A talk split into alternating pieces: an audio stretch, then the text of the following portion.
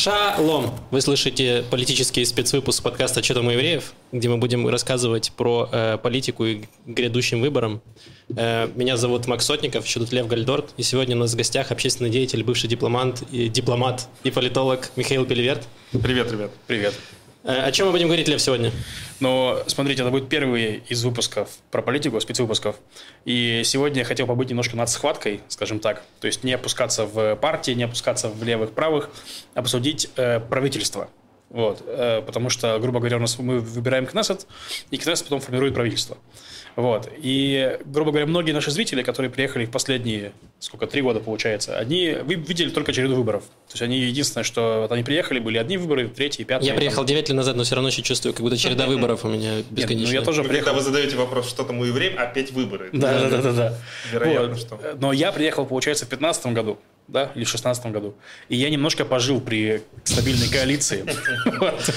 Как вот этот дед, который, вот, я помню, пломбир по 60 копеек. Да. У нас стабильная коалиция, знаешь, небольшой период времени между выборами. Ну да, да.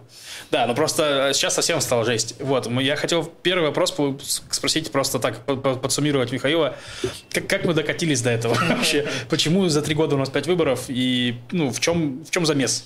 Но это приблизительно, кстати, началось э, последнее правительство стабильно. У нас было с 2015 по 2018 год. Да. Где-то в конце 2018 года вещи стали э, усложняться. Э, тогда Виктор Либерман, нынешний министр финансов, а тогда он был министром обороны, он уволился, он захотел продемонстрировать, что он очень принципиальный человек, который требует от всех соблюдения предвыборных соглашений и так далее.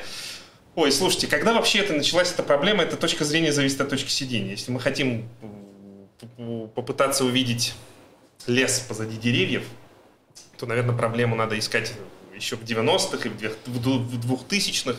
Э, пока что поставим диагноз. Мы э, в, ну, в заднице, да, можно у вас? Да, конечно. Мы в заднице. И самая большая проблема, что я не вижу, как, это, как после выборов, которые состоятся 1 ноября, что-то может измениться. Угу. Приблизительно по принципу кривое, криво посаженное дерево растет криво. Ну вот невозможно. У нас проблемы системные. Они меньше зависят от того или иного конкретного политика, они больше зависят от э, общего устройства системы. Система угу. построена так, что первое, чем занимается политик, это он пытается избраться на следующих выборах.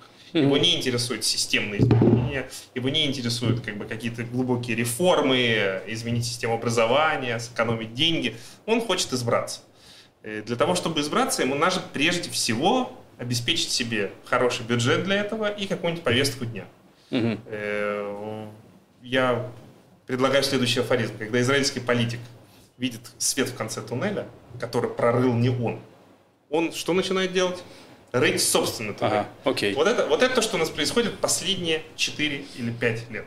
Угу. И вот если прям точечно, конкретно вы хотите получить фамилии, списки, кто же виноват, то, скорее всего, конечно, последним виноватым был Бенемин Натаньяку, который не сдержал слово, данное Бенемину Гансу.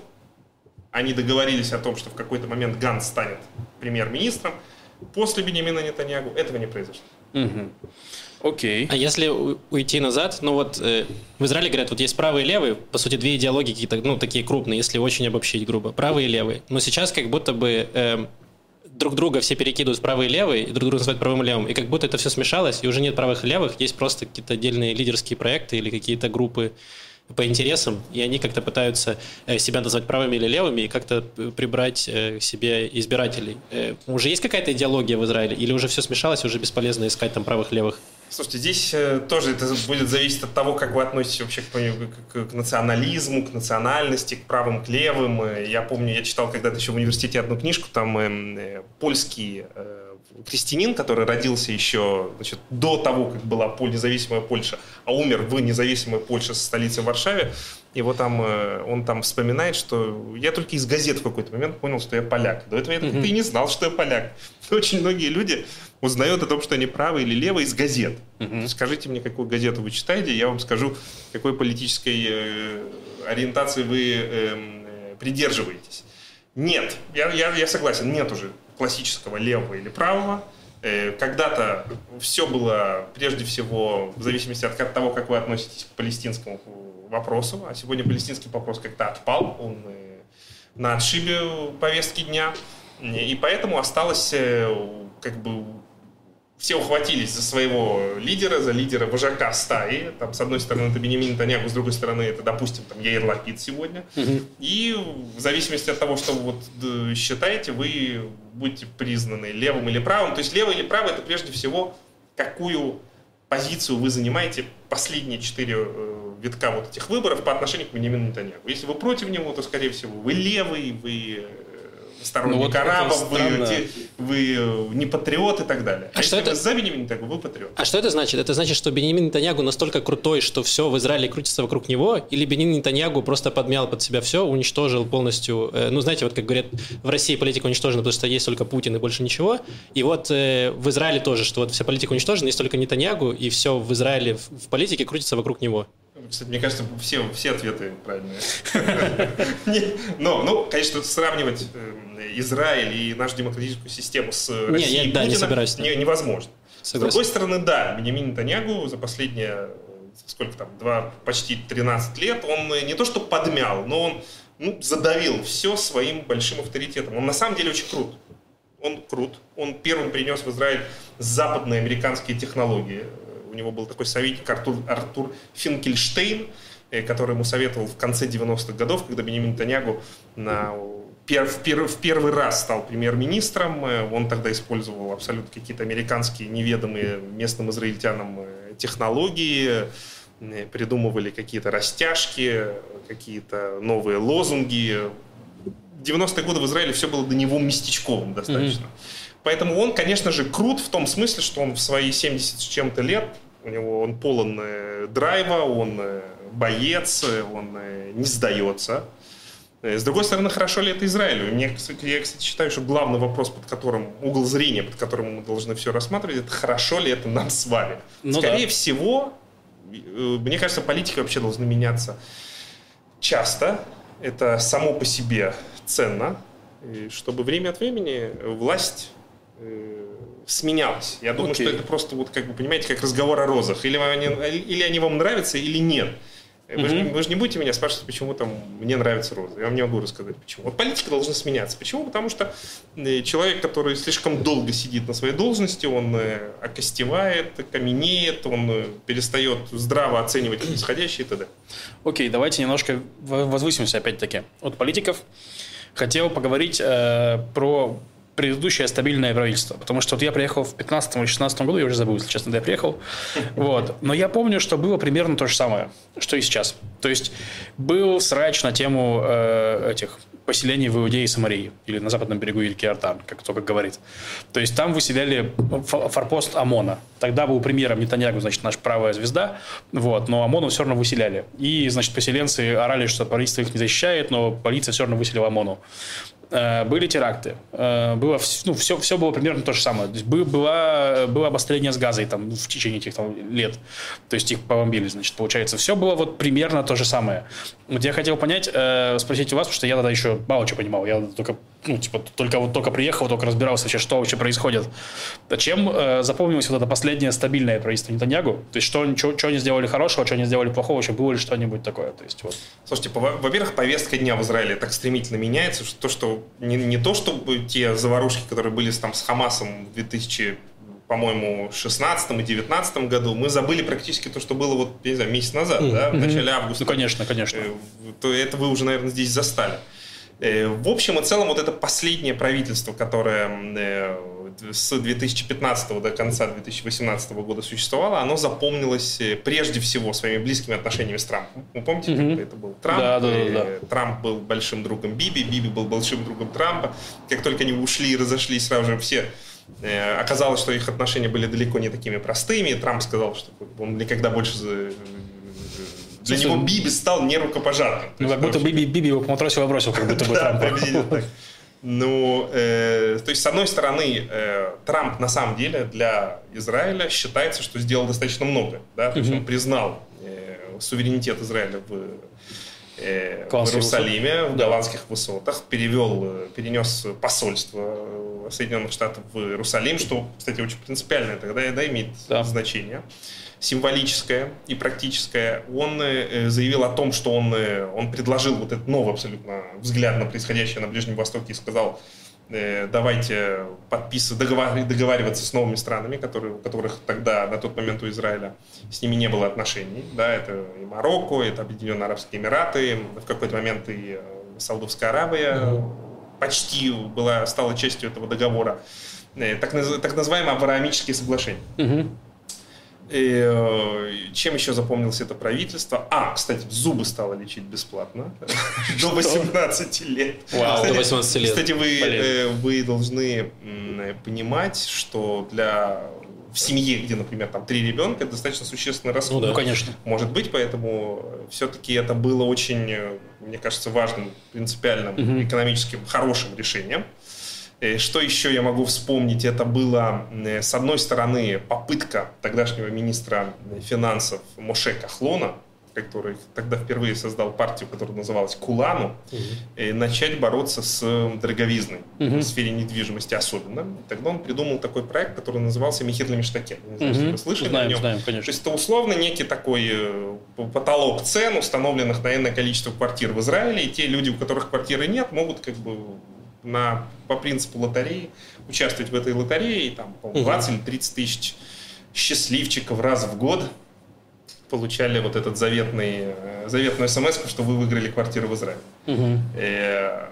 Это была э, благая цель, но решить проблему не удалось. Еще я думаю, что важное то, что произошло, это до 2015 года вы здесь не жили, да? Насколько угу, я к или, там приехал, да. Да, э, были невероятно высокие цены на мобильную связь. Угу. Можно было заплатить несколько тысяч шекелей в месяц.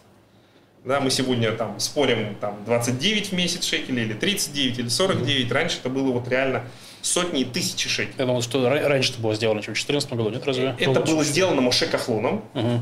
который, э, ну, когда-то был частью Ликуда, потом он ушел из Ликуда, он создал на волне вот своей этой популярности э, именно партию э, Кулану. Угу. Он обещал, что точно так же, как и решил проблемы с дороговизной мобильной связи, также, и ровно так же я решу проблему в сфере недвижимости. Угу. Ну, это у него не получилось. И что еще? Ну, вот это в основном те события, которые были. Правительство, смотрите, правительство, оно было очень правым. Угу ну, в тех, в тех пониманиях, в тех определениях, которые мы с вами здесь да, говорим. И оно запомнилось тем, что оно приняло так называемый закон о национальном национальном характере государства. Да, было дело. Э, было дело. Я не помню, по-моему, в 2018 году этот ну, закон был конец, принят. конец уже, да. Э, такого закона до этого не было. То есть Израиль, э, то, что Израиль является демократическим еврейским государством, было записано только в Декларации о независимости. И в каких-то фразах упомянутых там, в этом законе чуть-чуть, в другом законе чуть-чуть. А тут решили сделать вот отдельный закон, который называется «Израиль является еврейским государством». Mm-hmm. Сразу же, что происходит, когда пишется новый закон? Есть куча обиженных, которые в этот закон не попали. В этот закон не попали ни евреи, не попали арабы, не попали Э, люди, которые, э, например, друзы, да, то есть которые, да, являются очень важной частью израильского общества, но вот в законе о них э, не, упомяну, не упомянули. Угу.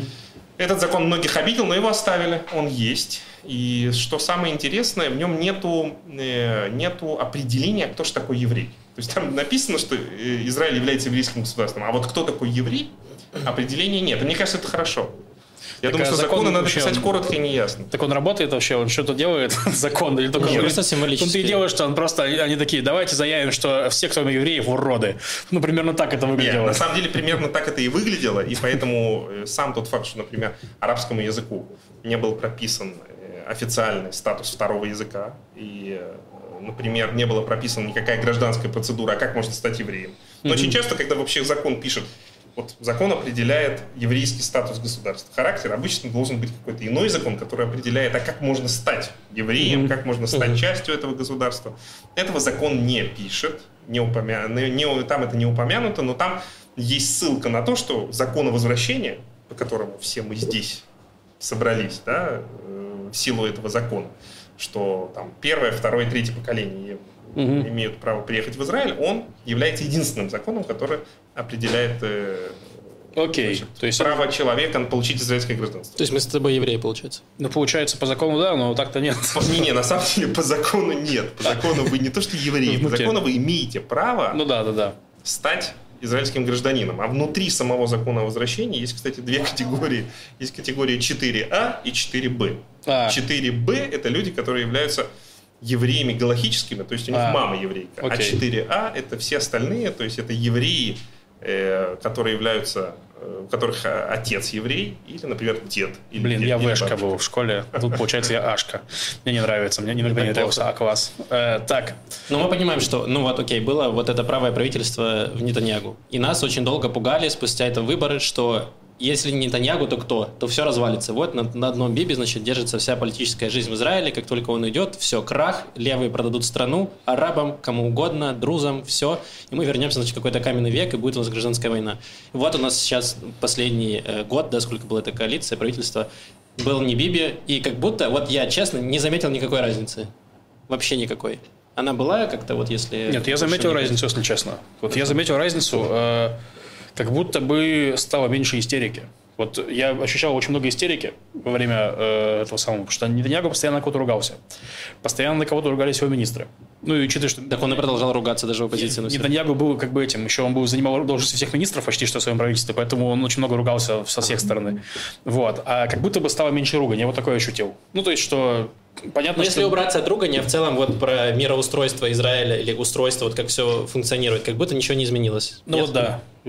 Как ваше впечатление? Э, ой, это настолько зависит от вашей политической ориентации, да, вот вам нравится, например, сам факт, что в этой коалиции было, была арабская партия. Ну вот. Мне вообще не важно. Но если честно... Вам не важно, а есть очень много людей, которые говорят, только вот сам этот факт уже делает эту коалицию нелегитимной. Вот mm-hmm. в Израиле, как бы, кстати, к сожалению, да, есть большое количество таких людей. Но, к сожалению, просто я не могу понять, эти люди, получаются, они граждане Израиля, у них равные гражданские права, хоть есть Хок Леом, вот этот э, национальный закон, он же никак их в правах не, не, не, ну, не, не выражает.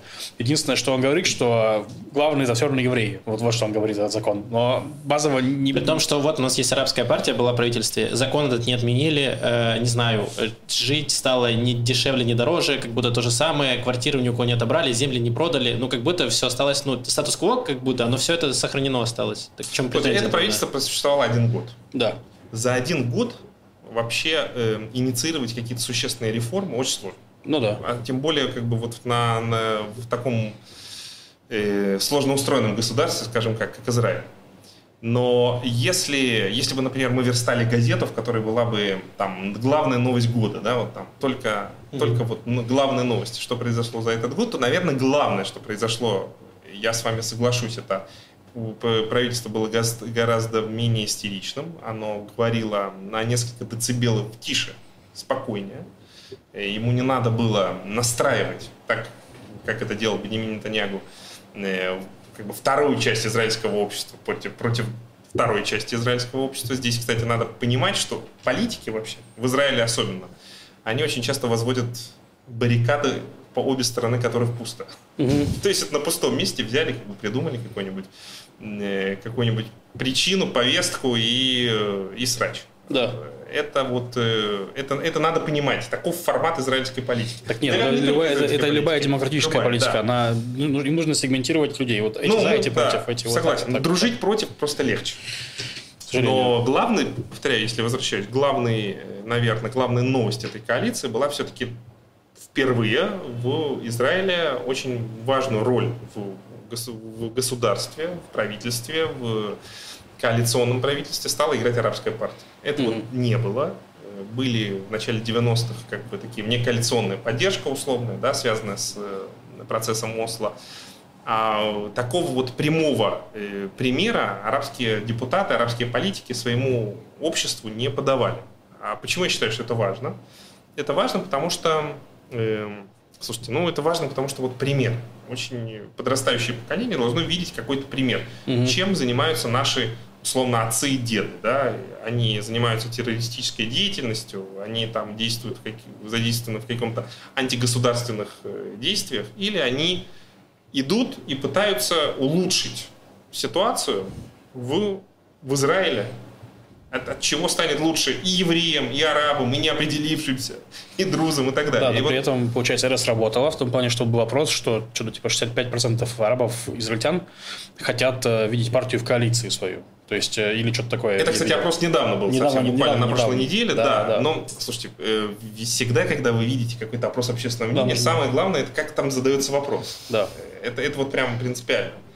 То есть э, я помню в Америке, э, когда была вот борьба, там до сих пор продолжается борьба за право на аборт или против права на аборт, там один, тот же вопрос можно задать, например, вы за жизнь да. или вы за убийство, или вы, там, вы против убийства. Тут, тут очень вот эти нюансы это важная вещь.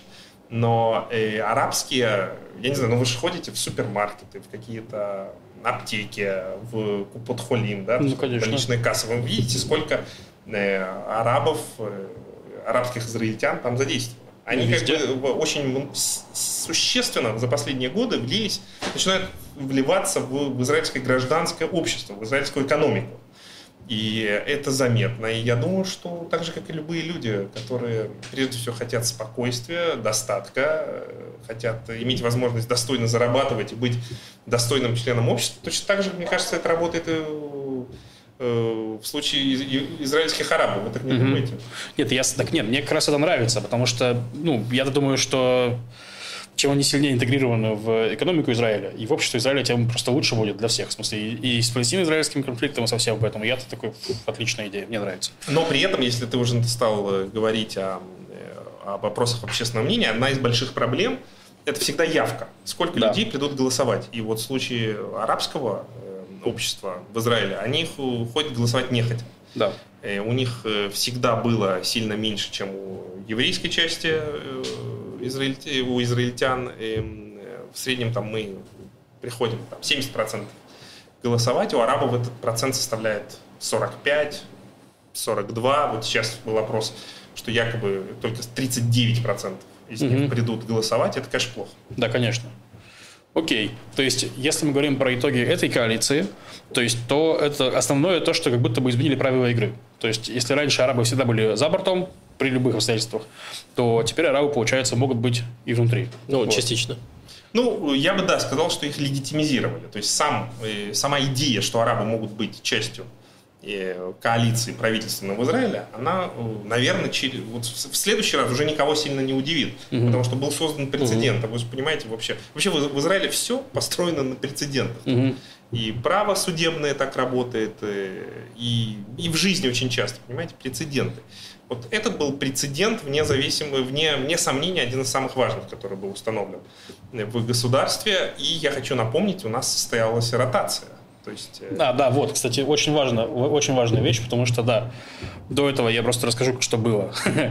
Э, так как у нас политический кризис, да, и до этого было правительство ротации, договорились Нетаньягу с Гансом, и Нетаньягу, грубо говоря, кинул Ганса, получается. Так, так можно, ну, можно сказать, что кинул Ганса, и вместо того, чтобы пойти на ротацию, мы просто пошли на выборы. Вот. А у Беннета и Лапида, получается, произошла ротация. То есть они договорились, и они, о чудо, выполнили свое соглашение.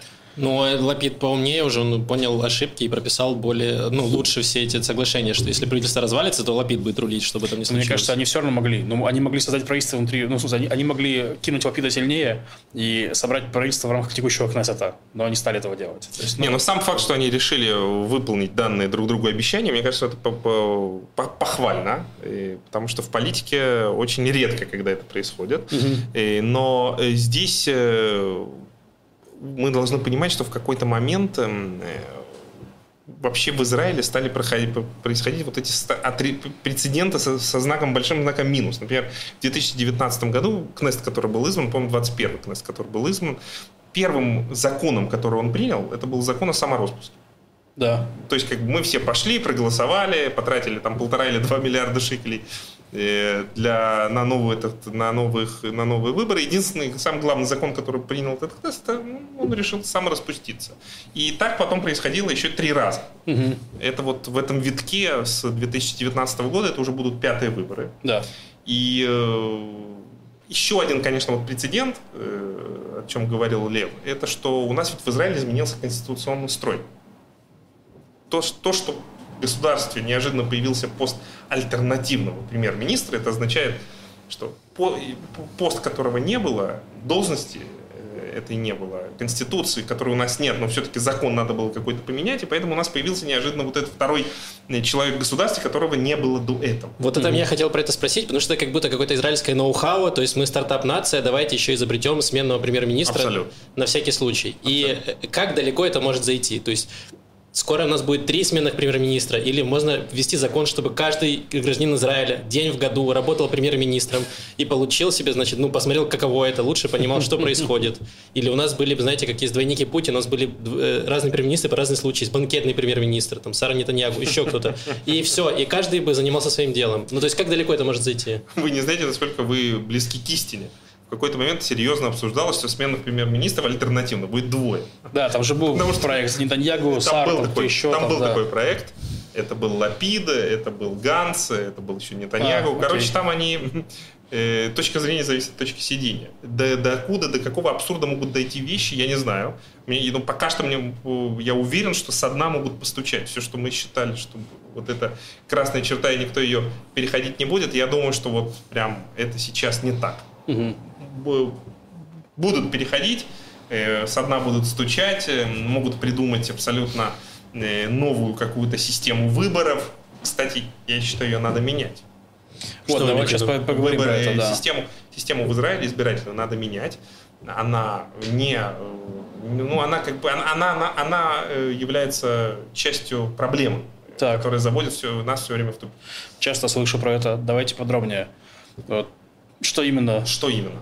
Ну, во-первых, конечно же, э, у первого лица в государстве должна быть э, гораздо более существенная э, власть, сосредоточенная в его руках, когда он не будет зависеть от большого, от нескольких бунту, бунтарей в Кнесте. Угу. Это было у нас в какой-то момент, когда были прямые выборы в конце 90-х. Ну, один раз, по-моему, или два раза. Два раза, но да. тогда была проблема другая, что у нас сделали прямые выборы, и человек получал э, существенную поддержку, но при этом мы партийную систему не изменили. Поэтому он все-таки зависел от бесконечного количества небольших партий, которые должны были голосовать э, за него или против него в Кнессете. Угу. То есть э, здесь, вернув, например, опцию прямых выборов, надо как-то подумать, как сделать так, чтобы не было слишком много маленьких партий. Угу. Или чтобы маленькие партии не смогли выставлять вотум недоверия слишком часто.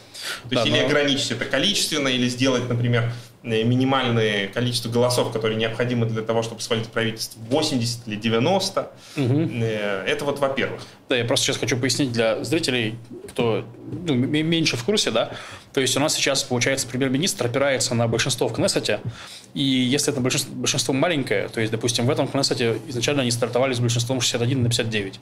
То есть, грубо говоря, один человек, э, ну, два человека решают все. То есть, если два человека решили с вами не голосовать, то есть, э, какая-нибудь спорная вещь, и они такие, вы знаете, это не соответствует моим взглядам, то есть, просто получается, что премьер-министр и правительство не может принять какой-то закон, не может принять какое-то решение. Вот, правильно же? Но если у премьер-министра будет больше эм ну, он сможет там не, ему нужно будет большинство или какие-то другие механизмы, то это не скатится у нас какое-то в автократию или еще во что-то, где у нас может, там, не знаю, премьер-министр, э, условно, грубо говоря, там, не знаю, не Биби, не кто угодно, просто подмять под себя все, выигрывать выборы прямые и, значит, рулить как хочет, то есть не руководствуясь там э, Ну, другими. смотрите, поэтому я вот вначале мы уже говорили, что количество лет, которое человек может занимать пост премьер-министра, надо ограничить. Mm-hmm. И вот это одно из обещаний, которое, кстати, эта коалиция дала, но она, она его не сдержала. Не они, они говорили, говорили, что надо ограничить двумя сроками или восемью, восьмью годами, угу.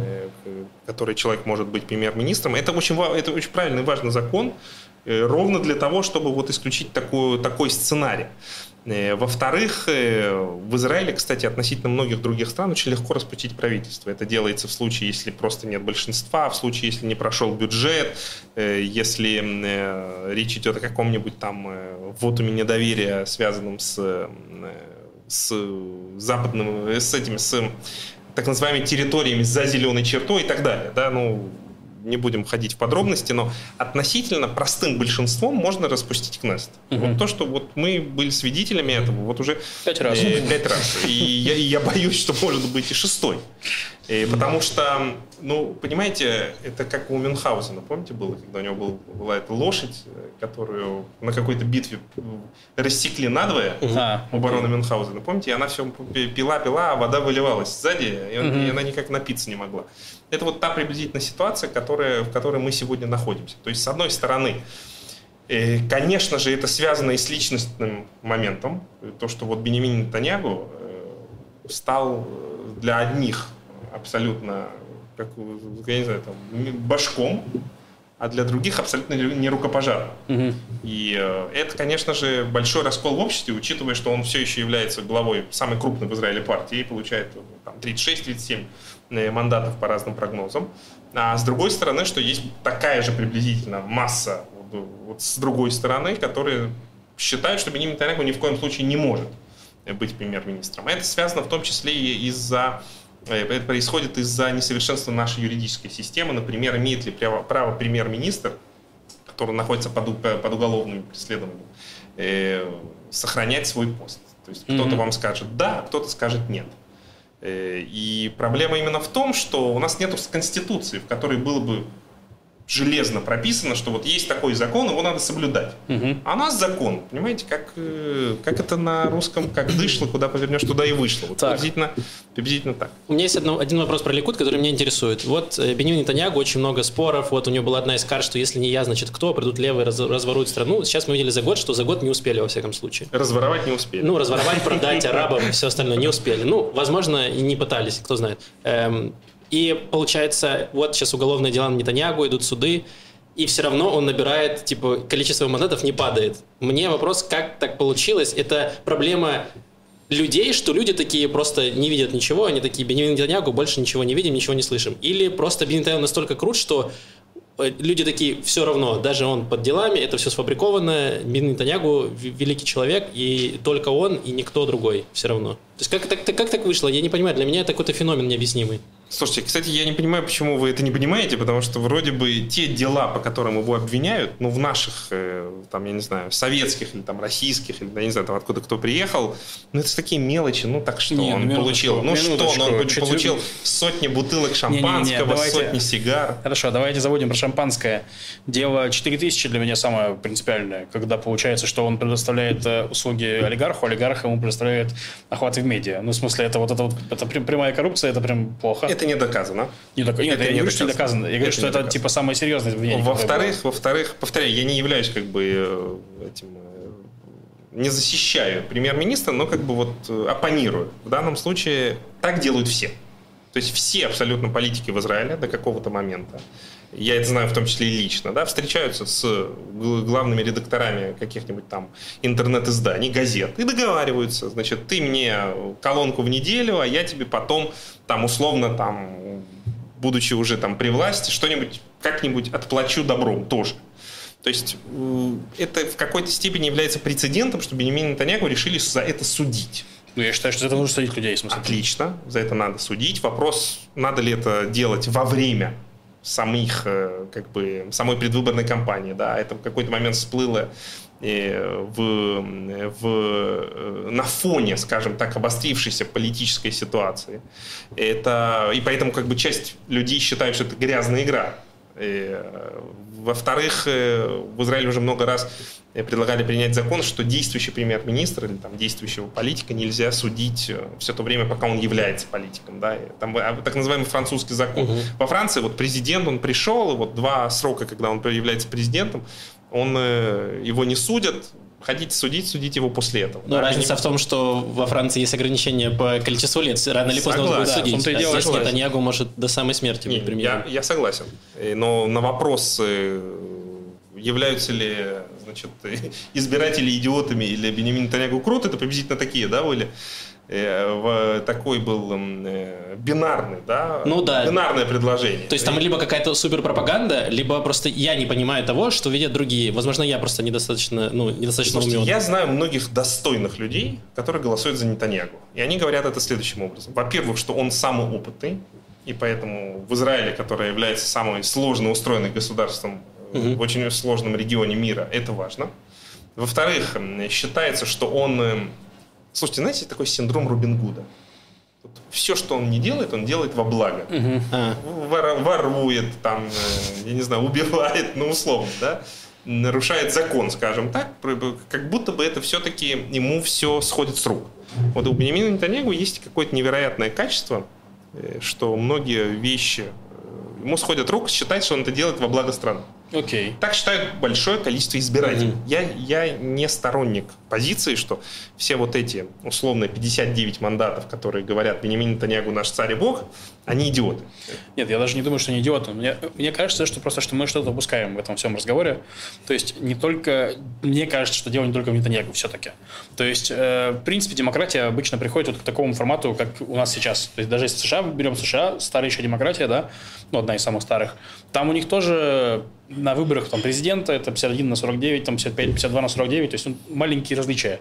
У них постоянно меняются большинство в э, Сенате, большинство в Конгрессе, потому что, грубо говоря, вы приходите к власти, вы принимаете непопулярные решения, потому что управлять государством, ну, это сложно в плане, идешь на компромиссы, твои избиратели не принимают компромиссы, избирают другого. То есть и это все вот так постоянно э, дергается, так?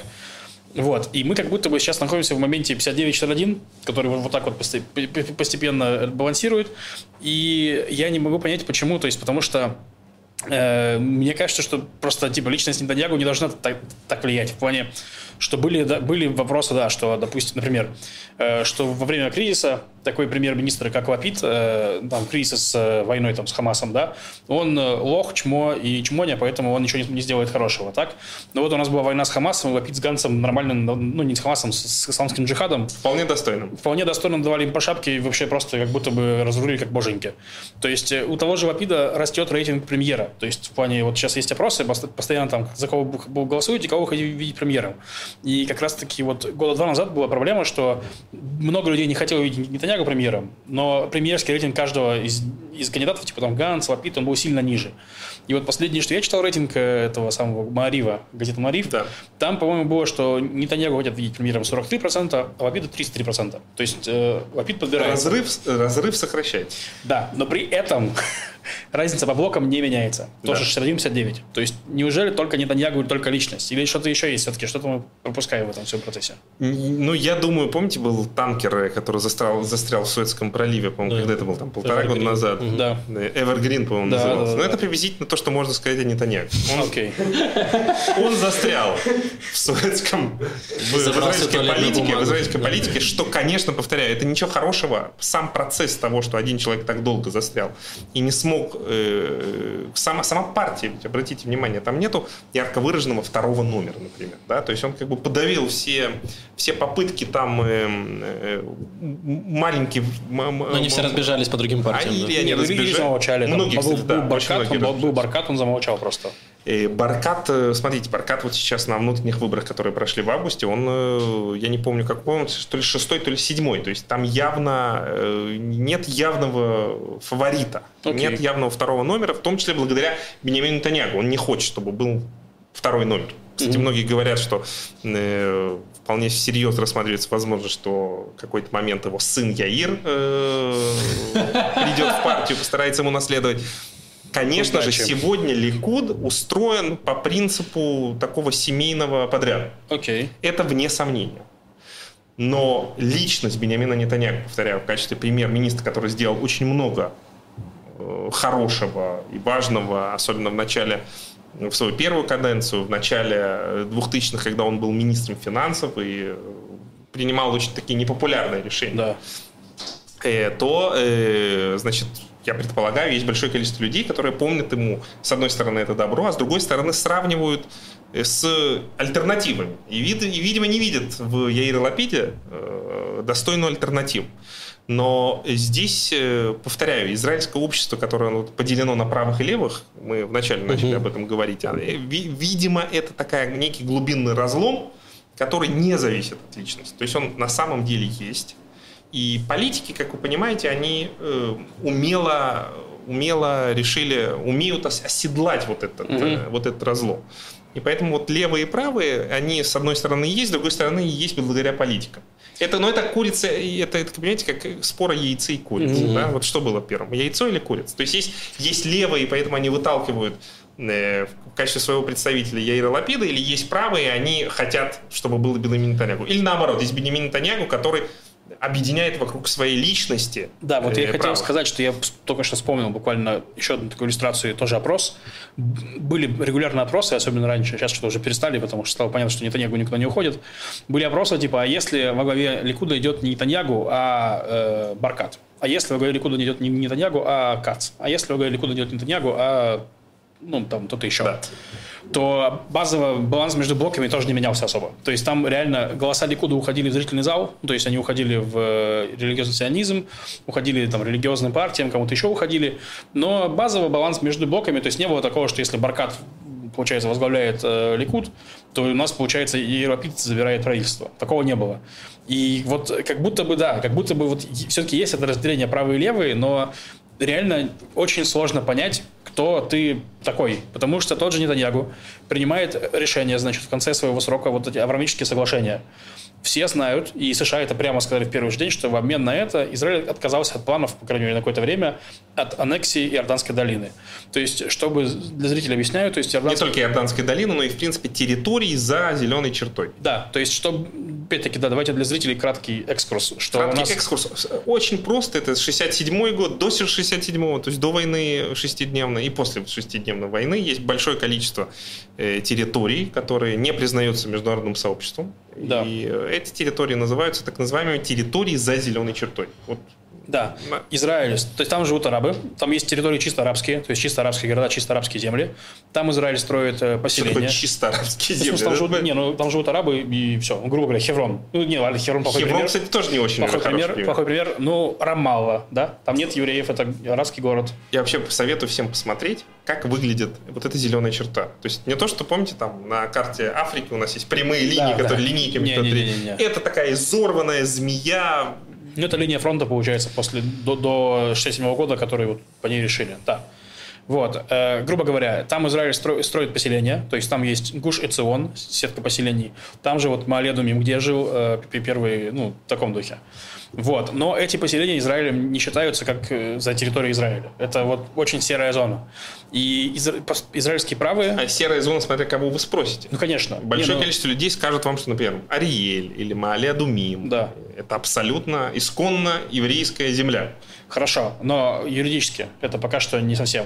Юридически тоже вопрос, по какому, Хорошо. Э, по какому праву? По Ладно. международному праву не часть, по вот. израильскому де-факто да. Де-факто, но де юре, а в том-то и дело. нет. Вот, даже, даже по израильскому да. праву де юре это не территория Израиля.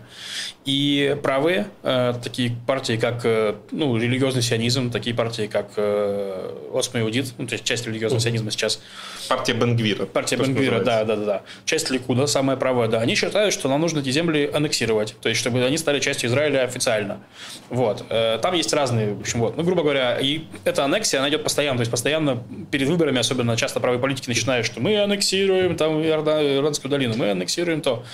В итоге, э, в конце правления Нетаньягу, получается, с Трампом они заключили Авраам, соглашение Авраама, это Израиль не написал нигде, по в договоре, что мы отказываемся от аннексии, но США заявили, что Израиль не будет аннексировать ничего.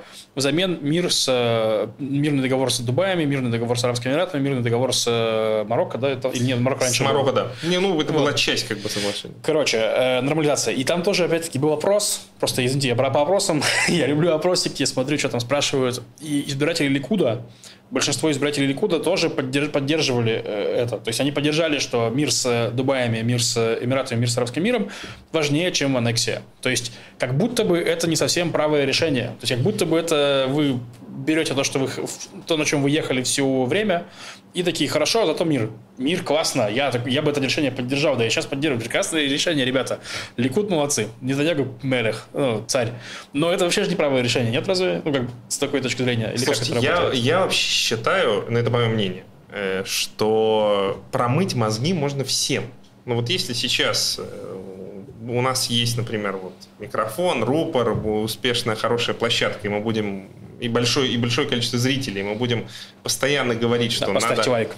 Да, поставьте прежде всего лайк. Но мы будем еще говорить с нашей позиции, да, там условно я говорю, что там арабы это плохо, а евреи это хорошо, то можно при определенных затратах э, временных, э, денежных добиться результата. Мы, кстати, видим, что происходит, например, вот сегодня да, там, в России, как работает ящик. Да, это что все, что мы называем, то, что ящик, зомбоящик победил холодильник. Да, ну, можно, это, это, это профессия, есть люди, которые очень профессионально это делают. Вот в этом смысле да, в Израиле. Но есть отличие. В России они лишены практически других источников, у них их убрали. То есть, если ну, в Израиле свобода СМИ все-таки ну, сохраняется. Да, но при этом, СМИ. ну вот что я, я ровно об этом и хотел сказать. В Израиле э, СМИ тоже устроены, ну, что ли, что-то вроде картеля. Э, во многом и, ну вот мы говорили опрос общественного мнения, да, и как, например, ставится вопрос, да. и о чем там спрашивают, да, он определяет повестку дня и определяет в какой-то степени и результат. То есть сам, например, вот в недавнем опросе было, было решено Э, упомянуть о такой небольшой партии, которая называется, вот, э, которая называется Цейрим Буарим. Да. Э, партия, ну, переводы «Горящая молодежь». Да, да? Да, да, это небольшая это такая партия, во главе которой стоит 20-летняя 20 Адар Мухтар. Угу. Никому она буквально там за не, не была известна. В России известно, там сериал был с ней. Серьезно? Да нет. А, это про собаку, Мухтар, да, собака. Извините. Короче, она, э, ну вот она взялась ниоткуда, и кто-то в какой-то момент решил, что вот в вопросе общественного мнения, за кого будете голосовать, мы спросим, а будете ли вы голосовать за Адар Мухтар. Угу. Вот сам этот факт, что кто-то решил включить ее в этот список, это 90% э, успеха для нее. Потому что за нее okay. сразу же появилось откуда-то полтора мандата. Угу. Есть еще несколько десятков партий в Израиле, ну, которые да, не участвуют. Есть же, кстати, споры об этом, что типа не нужно показывать опросы предвыборные, потому что это формирует у э, читателей картину. Абсолютно, и они такие, извращенную картину. Да. Ну, это, не, вот это ровно то, что я хотел в средствах массовой информации сказать. В Израиле почему они устроены как картель? Угу. В Израиле э, YouTube, кстати, развит плохо. Не только на иврите, но и э, на, на других языках. Да? Люди привыкли смотреть телевизор и читать газеты, которые являются мейн мейнстримными. Условно, там два-три э, печатных издания, угу. одни там левые, вторые правые, еще одни посередине. Угу. И вот в этом смысле у этих органов, печатных там, органов средств массовой, средств массовой информации огромная сила. Вот что они решат вывести сегодня на первую полосу, что они решат как бы завтра, о чем там умолчать, э, какой опрос провести. Э, задать ли вопрос, э, будем ли мы голосовать за Адар Мухтар или нет. Mm-hmm. Вот они имеют огромную власть. И поэтому в Израиле это на самом деле и вправду четвертая ветвь власти. Да? Там исполнительная, законодательная, есть судебная, а есть еще средства массовой информации. Окей. Okay. И это очень важно понимать, повторяю, потому что вот средства массовой информации нарисовали тот мир, в котором мы сегодня в Израиле живем. Что есть левые, есть правые, есть вот блок за Нетаньягу, есть блок против Нетаньягу. И они все время подпитывают именно такую картину мира. Она не совсем такая, угу. но средством массовой информации э, выгодно именно так ее позиционировать, так ее представлять. Окей. У меня такой вопрос. Есть ли у какой-то партии шанс пройти в Кнессет, если в повестке не будет слов Нетаньягу? Э, вот в плане, что мы типа против Нетаньягу или мы за Нетаньягу. Вот просто она будет заниматься, не знаю, там, вопросами экономики, Ой, вопросами экологии. Есть ответ, досрочный ответ. Вы же в прошлые, прошлые выборы была партия Акалькалит, которую возглавлял профессор Зелиха, по-моему. Э, Зелиха, кстати, она будет участвовать вроде и в этих выборах тоже. Так пофигу всем было. Просто, просто пофигу. Ну, то есть даже и вопросы ставили, пофигу всем. Вы знаете, э, рано или поздно просто вас прижмут к стенке и спросят, скажите, а будете ли вы, если, если, если Бенемин Нетаньягу будет одним из кандидатов, как вы проголосуете, за или против? Вот здесь тоже сила средств массовой информации. Они задают всегда этот вопрос. И поэтому всем приходится так или иначе выстраиваться вот по эту линию огня. Вы за или против, вот, вот у нас фронт. Это, кстати, заслуга в основном Бенемина Нетаньяку. Вот ну, он, да. да он с одной стороны, он сумел сказать, что вот все эти выборы и, и судьба страны зависит от того, проголосуете вы за или против, но с другой стороны в эту игру играет и Яир Лапид. То есть ему выгодно позиционировать себя в качестве лидера альтернативного лагеря. То есть это, это его ставит на одну лигу на один уровень с большим и великим и страшным Бенемином Нетаньягу. Он играет в игру э, вот э, высшей лиги, да, израильской политики. Ох, это та самая лига, в которой Нетаньягу, в которой Лига Ахерет, это та лига. Э, не, кстати, вы смеетесь, но Лапид, он выбрал абсолютно значит, осознанно, что ему вот это деление Израиля на два лагеря, про Биби и анти-Биби, ему это тоже выгодно, потому что он становится альтернативом, альтернативой Бенемина Нетаньягу. Он растет вместе с ним. Он стал премьер-министром, пусть и временным, но стал. Все, ачивка есть. Конечно, он да. стал премьер-министром. Никто будет потом не будет вспоминать, сколько именно месяцев он был премьер-министром. Это, кстати, то же самое, что Беннет, который был,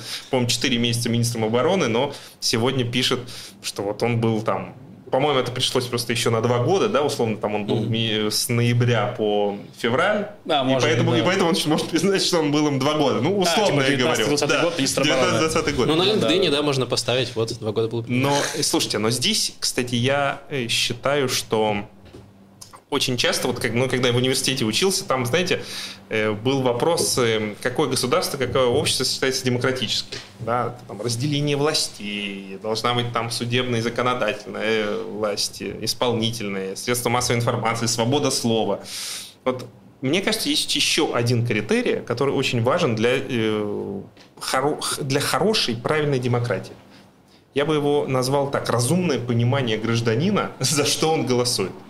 Угу. Вот понимание, понимание процесса. У меня вокруг очень много людей, кстати, не только живущих там 3 или 4 года в Израиле, которые живут даже 30 лет. Они не понимают, когда они приходят на избирательный участок, э, участок за что они голосуют. Они угу. в основном голосуют против, они голосуют, э, ну, потому что там с утра они услышали там ту или иную новость, и она их очень э, обозлила. И политики в принципе, не, не, не держит слова. Это все знают, и поэтому э, это как, по-моему, Киссинджер шутил, что э, какие-то 90% политиков портят по репутацию всем остальным. Ага. Но вот ага. многие люди, приходя на избирательный участок, не видят леса позади деревьев. Они видят какую-то отдельно взятую небольшую проблему, которую один из политиков обещает якобы решить, и у них нет общего понимания о том, куда тот или иной лидер ведет эту страну. Угу. Вот в этом смысле у нас в Израиле все грустно.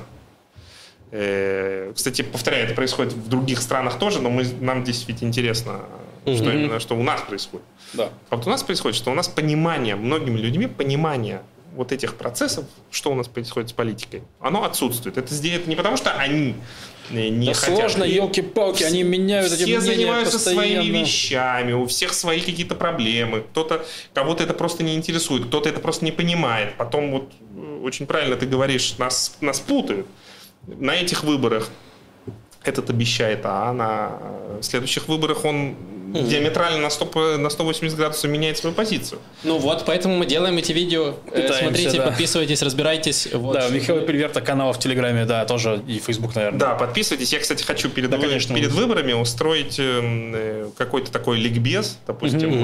Угу. Мы, кстати, вместе можем это сделать. Да, можем. Описать, в чем состоит позиция того или иного политика, что он обещает, угу. но что он обещал на прошлых выборах. И сравним это, допустим, с, с тем сдержал ли он свое слово. Я сразу же хочу сказать, это небольшое такое промо, э, политиков, которые что-нибудь обещали и сдержали свое слово, очень-очень мало. Скажем, точнее, их нет.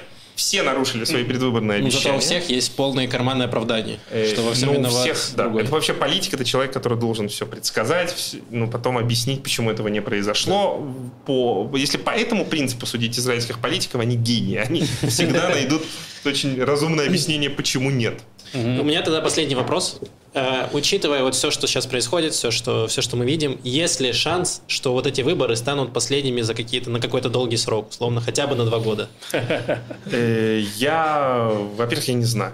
Это очень сильно зависит от э, явки избирателей.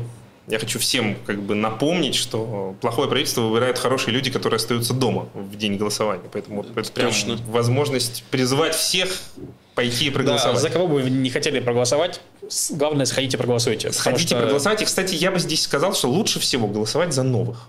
Вот за новых, мне кажется, это хороший принцип. Они, э, они еще не допустили тех ошибок, которые допустили старые. Они э, в чем-то идеалисты, они не замешаны на А каких-то коррупционных... Минуточку. Пусть каждый для себя решает относительно. Но новый это относительное понятие. Новый это В относительное Ликуде понятие. тоже новые там э, места заняли, новые люди. Э, Значит, э, здесь о чем мы говорили? Про- прогноз вообще будет? А, Будет прогноз. ли правительство в итоге? Коалиция какая-то устойчивая? Я думаю, что если Бенемин Танягу решит идти до конца и не, как бы не уйдет из, из израильской политики, то тот тупик, в котором мы находимся, он еще останется некоторое время. И потому что, ну, потому что сегодня, повторяю, вот тот раскол в израильском обществе между про-Биби и анти-Биби никуда не пропадет. Мгм. Э, А здесь, понимаете, еще раз, оп- опять мне придется про Мюнхгаузена вспомнить. Вот это он, он умел себя за волосы из болота достать. А ожидать от политиков, что они эм, ну, разру- разломают ту систему, которая их кормит, это как бы наивно. Они же туда приходят, прежде всего, чтобы реализовать себя. Я надеюсь, что есть люди, которые хотят реализовать свои какие-то идеи, но прежде всего они же думают о своем политическом будущем. Э, От этой коалиции у нас останется, кстати, такой ремарка, возглас. Был такой э, депутат Кнеста Нир Орбах. Ну, он Да. есть до сих пор. Да, да. Да, От него в какой-то момент защи- э, зависело, будет ли коалиция или нет. Он был 60, вот эти, 61-м. И он э, в, в одном из обсуждений он э, воскликнул, а что же будет с моей Машкантой? То есть, если не будет коалиции, а что же будет с моей Машкантой? И я думаю, что это вот очень точное описание того, что у нас происходит. А что же будет с моей Машкантой? То есть, он тоже человек, ничто человеческое ему не чуждо. И он тоже, как и все мы, думает, ну, И у него а что будет ипотека. с моей зарплатой? Ох, Я Нир, понял. кто бы сделал так, чтобы я смог взять ипотеку? Да. Хорошо. Я надеюсь, над этим они тоже Кстати, поработают. кстати, в этом смысле я думаю, что э, вот э, а Виктор Либерман, о котором можно э, отдельно говорить все за и против, э, он э, сейчас делает попытки э, добраться до вот этих новоприбывших. Не-не-не, попытаться заняться как бы вот эту нишу, потому что вот к этим людям, которые приехали за последние 10 лет, и их, э, я думаю, что больше 100 тысяч. Да. Ну, где-то Ну, с три мандата- 12 три по мандатика. 20. Да, да, это, это достаточно, может быть, существенное как бы Так что, если вы партии. недавно приехали в Израиль, оглядывайтесь, потому что, возможно, седой мужик за вами уже по пятам идет.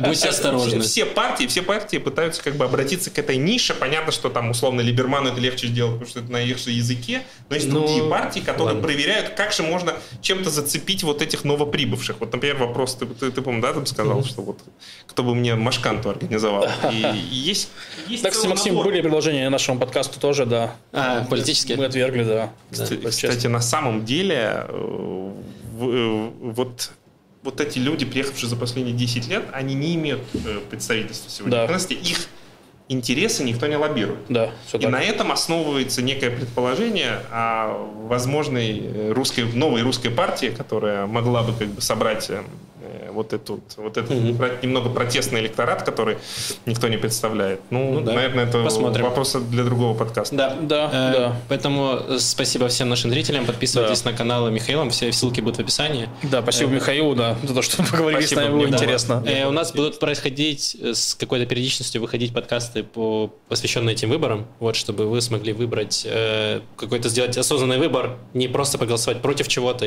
а с- прям рассмотреть все варианты и выбрать то, что вам подходит. Да. Вот. Поэтому все, услышимся. Пока-пока.